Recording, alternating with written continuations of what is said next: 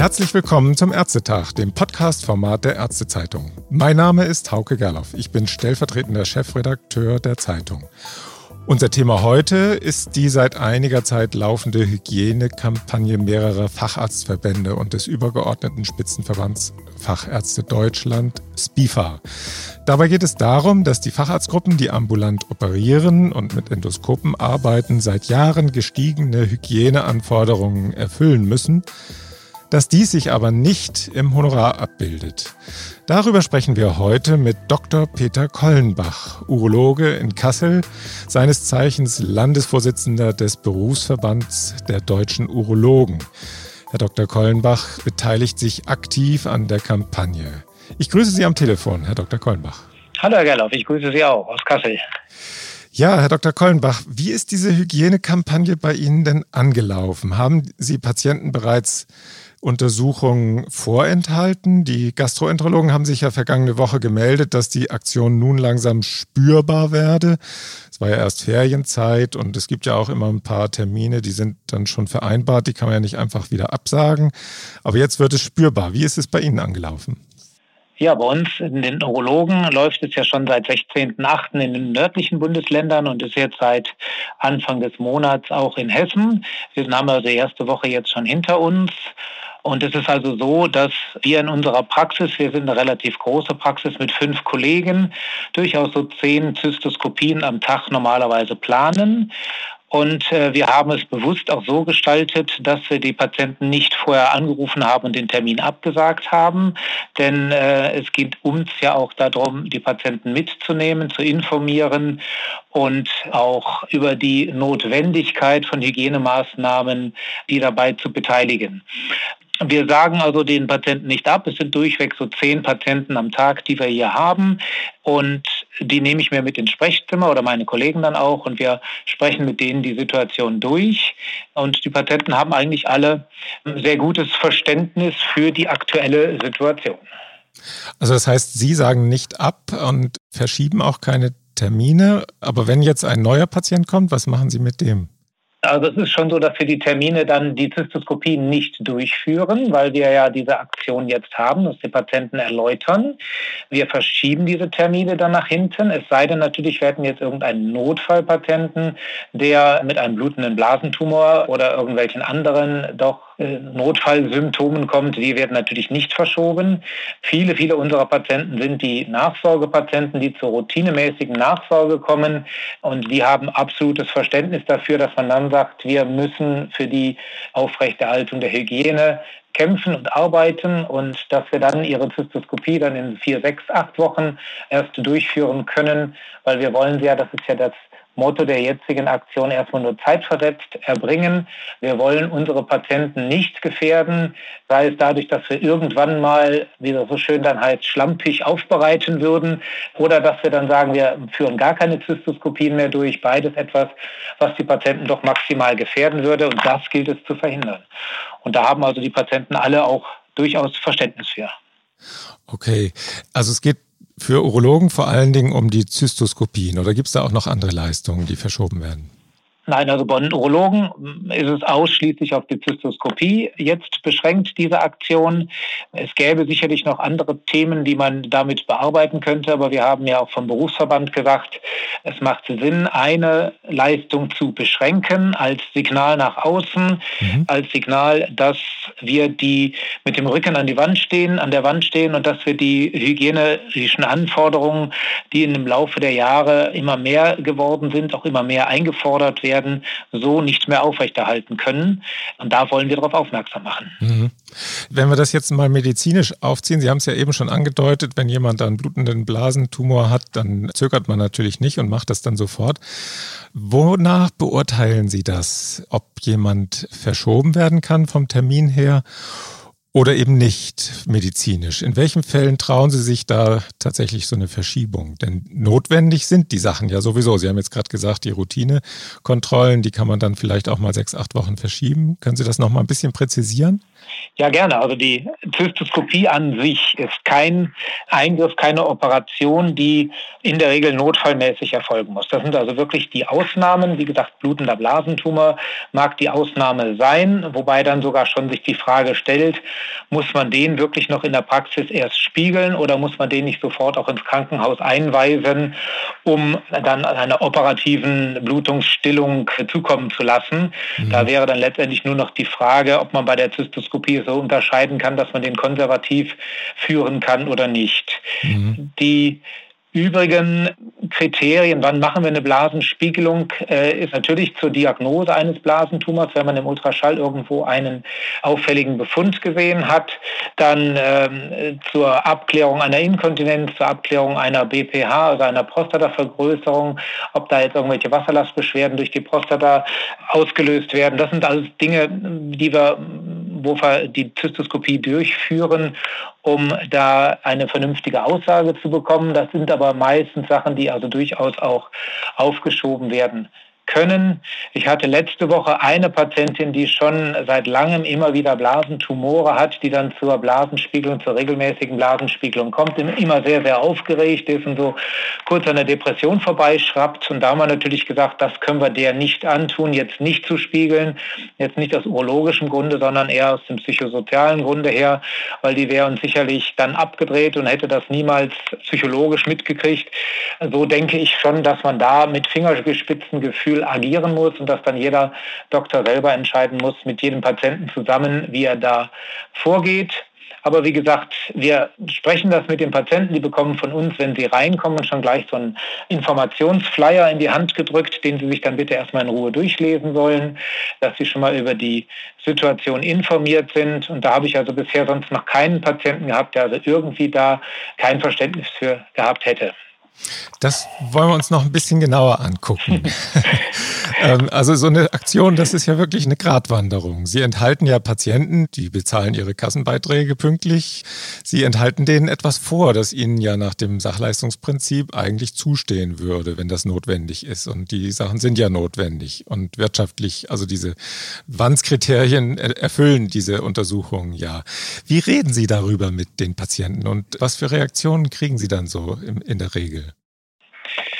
Ja, also wie eben schon gesagt, ich kläre die Patienten darüber auf, dass Hygiene sehr, sehr wichtig ist. Es hat schon genügend Hygieneskandale gegeben. Die hygienischen Anforderungen, die an die Aufbereitung von den Medizinprodukten, also dem Zystoskop und auch an die Praxen gestellt werden, die kommen ja nicht von ungefähr. Die sind ja absolut sinnvoll und auch notwendig. Und wir möchten auch diesen hohen Standard, den wir ja auch schon in der Praxis haben, auch auf jeden Fall beibehalten, brauchen dafür aber dann die Unterstützung der Patienten, weil sich die Krankenkassen bislang geweigert haben, diese vermehrten Anforderungen der Hygiene auch wirklich zu übernehmen. Wenn man sich überlegt, dass der EBM auf einer Basis von 2008 basiert, also dieser erweiterte Bewertungsmaßstab, nachdem die Leistungen in den Praxen auch bewertet werden, der ist also von 2008. Das ist jetzt 13 Jahre her. Die Anforderungen sind immer weiter gestiegen, aber die Vergütung dafür ist mehr oder weniger gleich geblieben.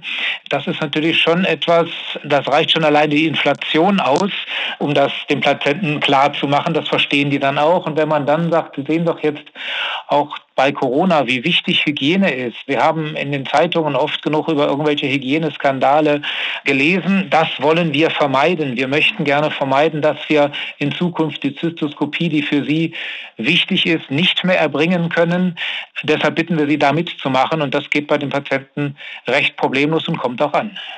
Also da kriegen Sie eher Verständnis. Äh, oder gibt es dann vielleicht auch mal den einen oder anderen Ärger, dass eine Aktion auf seine Kosten läuft? Also ich hatte bisher noch keinen Patienten, der dann da wirklich ärgerlich reagiert hat. Klar, die sind erstmal ein bisschen missmütig, bis man denen das soweit erklärt.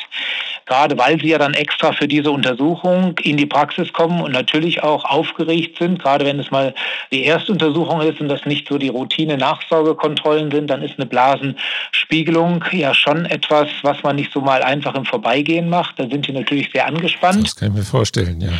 Aber man muss sich Zeit nehmen. Wir nehmen uns Zeit ich nehme mehr Zeit, ich setze mich dann also wirklich auch eine Viertelstunde mit dem Patienten hin und erläutere ihm die Situation. Wohl wissend, dass währenddessen dann andere Patienten halt im Wartezimmer warten müssen, weil wir äh, diese Zeit normalerweise gar nicht mehr haben in diesem derzeitigen Kassensystem. Aber da sind die Patienten dann schon sehr, sehr, die fühlen sich sehr gut mitgenommen und ich glaube, das ist das Entscheidende dabei, dass dann hinterher alle auch zufrieden weiter aus der Praxis rausgehen und sagen, okay, ich kann das nachvollziehen und dann machen wir die Spiegelung halt in sechs Wochen. Das ist ja auch in Ordnung. Wir enthalten sie ja nicht vor, sondern wir bringen sie jetzt erstmal nur zeitversetzt. Mhm. Vielleicht als kleiner Exkurs, ist eine Zystoskopie bei Ihnen denn tatsächlich betriebswirtschaftlich defizitär für die Praxis? Haben Sie sich das mal ausgerechnet? Also wir haben das mal durchgerechnet. Ich habe dann mal für die Praxis jedes einzelne, was man für die Zystoskopie braucht, aufgeführt. Das fängt von Handschuh an über das Gerät selber, was ja auch einen gewissen Verschleiß hat, über die Medizinprodukteaufbereitung, also die Chemie, die wir dafür brauchen, die Vorgaben, die wir dafür brauchen, die Räumlichkeiten dafür brauchen, bis hin zur Reinigungskraft. Und dann kommen wir auf eine Kosten alleine für die technische Leistung der Zystoskopie von roundabout 130 Euro. Da kommen dann auch natürlich sind dann auch die Fortbildungskosten von den Helferinnen mit eingepreist, die ja dann auch regelmäßig mhm. fortgebildet werden müssen und und und. Also es ist ein großes Bündel an Dingen, die wir da aufgeführt haben oder zusammengeführt haben. Und wenn man das dann mit dem vergleicht, was wir von der Krankenkasse bekommen, 30 Euro, mittlerweile etwas mehr nach der letzten Aktion in 2019 für, den, für die Zystoskopie bei der Frau und wir liegen bei 80 Euro für die Zystoskopie beim Mann, dann sind wir immer noch bei 50 Euro Defizitäre für die Untersuchung, ja. Mhm. Gut oder vielmehr nicht gut. Äh, ich meine, jetzt haben Sie ein Ziel mit dieser, mit dieser Aktion. Und jetzt ist die Frage, Sie haben jetzt die Patienten, die Patienten haben Verständnis. Und jetzt ist die Frage, wie geht es denn dann eigentlich weiter? Sie enthalten diese Untersuchung vor und sprechen mit ihm.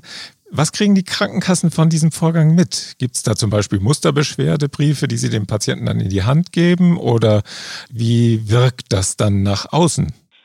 Ja, wir haben da Musterbeschwerdebriefe für die Patienten sind vom Berufsverband vorbereitet. Die nimmt der Patient mit nach Hause und die gehen zum einen an den GKV Spitzenverband und zum anderen auch an den einzelnen, die einzelne Krankenkasse jedes einzelnen Patienten. Dann haben wir noch einen Musterbeschwerdebrief auch für das hessische Sozialministerium, dass die Patienten dann sich durchlesen natürlich erstmal und dann auch hier in der Praxis unterschreiben. Und ich habe also bisher von allen Patienten auch die positive Rückmeldung, dass sie diese Musterbriefe auch losschicken wollen oder losgeschickt haben. Mhm. Das wird also auch äh, hessenweit und ich denke auch bundesweit dann so gehandhabt werden. Es sind schon zahlreiche PA-Aktionen gelaufen, sowohl über den Berufsverband bundesweit als auch hier auf Hessenebene. Da arbeiten wir mit den übergeordneten Gremium Hessenmed ist das das auch zusammen. Da sind so verschiedene Facharztgruppen, die sich da zusammengefunden haben und auch da wird dieses Projekt PR-mäßig auch begleitet. Sodass wir schon denken, dass es auch ankommt. In der Öffentlichkeit sicherlich noch nicht so, wie wir es gerne hätten. Aber ich denke schon, dass es sowohl bei Krankenkassen als auch beim, bei den Gesundheitsministerien dadurch durchaus auf den Plan kommt. Mhm. Und wie ist da die Stimmung unter den Kolleginnen und Kollegen in regionaler Nähe? Herrscht da große Einigkeit oder gibt es auch einige, die sagen, da mache ich nicht mit? Also ich denke, wir haben da schon den absolut richtigen Zeitpunkt gefunden, so mehr oder weniger nach den Akutereignissen der Corona-Krise ist auch bei den Kollegen die Aufmerksamkeit für Hygiene doch deutlich gestiegen. Die Hygienekosten sind ja auch deutlich angestiegen, wenn man sich überlegt, dass Handschuhe mittlerweile das Dreifache dessen äh, für die Praxen kosten, was sie vorher gekostet haben. Dann haben wir das Zweite, dass jetzt auch die Wahl ansteht. Das heißt, die Frage nach der Bürgerversicherung bringt auch einige Kollegen ins Nachdenken zumindest, sodass wir hier schon eine sehr gute Übereinstimmung mit der Aktion haben. Und das, was ich bisher also auch mitbekommen habe, ist, dass doch die Kollegen in meinem Umfeld da alle sehr dran beteiligt sind und auch engagiert mitmachen, ja. Mhm. Und wie sieht das bei den Zuweisern aus? Also die Hausärzte, die geben Ihnen ja die Patienten weiter zur Zystoskopie vielleicht auch mal direkt. Äh, suchen die sich jetzt dann Urologen, die nicht machen mit bei der Kampagne oder äh, solidarisieren die sich eher? Wie ist da die Kommunikation? Ich meine, Hessen Med ist ja etwas, was, was durchaus auch äh, mit Zuweisern arbeitet. Also das spricht für eine äh, fachgruppenübergreifende Geschichte. Wie sieht es aus bei Ihnen?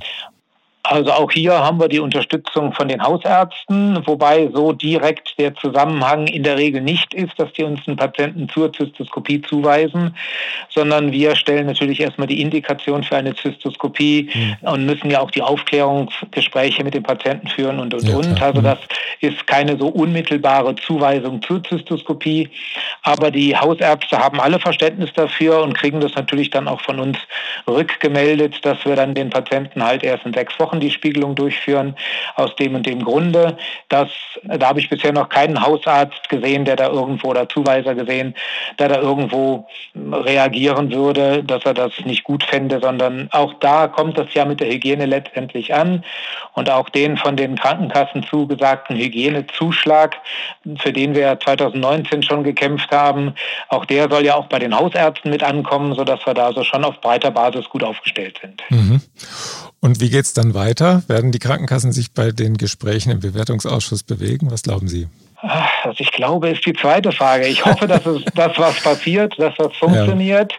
Ja. Ich denke schon, dass die KBV damit dann auch durchaus jetzt etwas hat, mit dem sie punkten kann, wo sie sagen kann, hier die Niedergelassene haben gezeigt, so geht es nicht weiter. Ihr müsst jetzt reagieren. Die Gespräche sind ja schon seit langem im Gange und werden dann gerne von GKV Spitzenverbandseite auch blockiert. Ich glaube, dass wir damit das richtige Zeichen in die richtige Richtung setzen. Und das ist jetzt die, für die Urologen die zweite Kampagne, die wir durchgeführt haben. Und natürlich die Frage, müssen wir das weiter fortsetzen? Müssen wir weitere Kampagnen folgen lassen? Das würden wir gerne vermeiden, aber die Bereitschaft dazu ist da und ich glaube auch bei den Kollegen.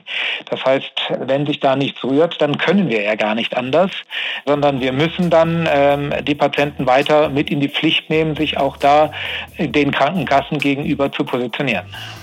Ja, dann dürfen wir gespannt sein. Also ich wünsche Ihnen jedenfalls viel Erfolg mit der Aktion und vielen Dank für das Gespräch. Alles Gute für Sie. Herr Gerloff, ich danke auch. Ja. Danke auch, gerne. Jo, ja? bis dann. Tschüss. Bis dann. Tschüss.